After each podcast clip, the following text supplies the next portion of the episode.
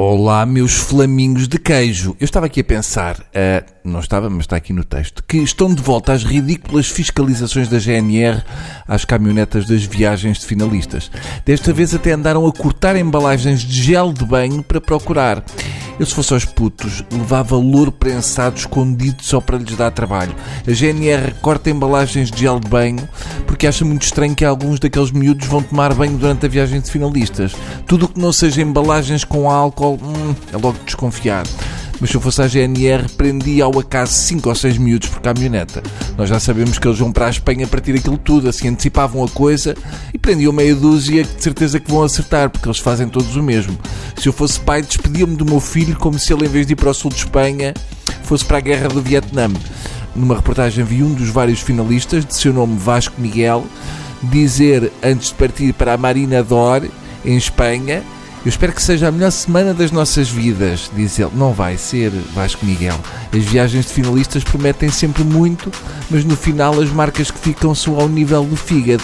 Metade das coisas não te vais lembrar que aconteceram, o que é uma felicidade, porque assim não te recordas que aquela espanhola de 1,80m com quem ontem à noite estiveste a curtir uma discoteca era na realidade um travesti de seu nome Alonso Melides.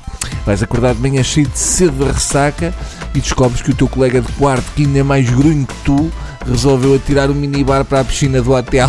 LOL. Depois vai ser enganado por um espanhol que vai vender chá de til e a dizer que é erva. E mesmo assim vais achar que apanhaste uma grande moca porque puta, aí aquele era mesmo bateu ei em Espanha não sei o quê. Não bateu nada. Mas se desconfiares e mandares vir, vais levar uma carga de pancada. Possibilidade de levares pancada numa viagem de finalistas é estatisticamente elevada. Pode ser de um segurança de discoteca espanhol que não gosta de tugas, de um polícia espanhol que não aprecia ver um cidadão estrangeiro a tentar fornicar com um semáforo, ou de um colega que cometeu o erro de levar a namorada para a viagem e entretanto esqueceste que ele também tinha ido.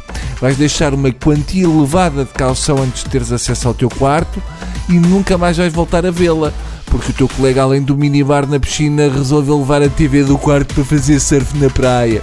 Vais ouvir durante uma semana as mesmas músicas e, sendo em Espanha, é quase tudo muito chunga, cheidas ali regadão com azeite e vens lá com uma tendinite nos ouvidos.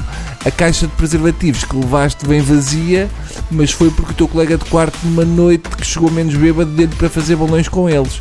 No regresso, depois de teres perdido metade do que levavas na mochila, vais ficar muito deprimido estás de volta e a tua namorada, que também foi de viagem de finalistas com as amigas, enviou-te um SMS a dizer que conheceu um tipo e que está tudo acabado.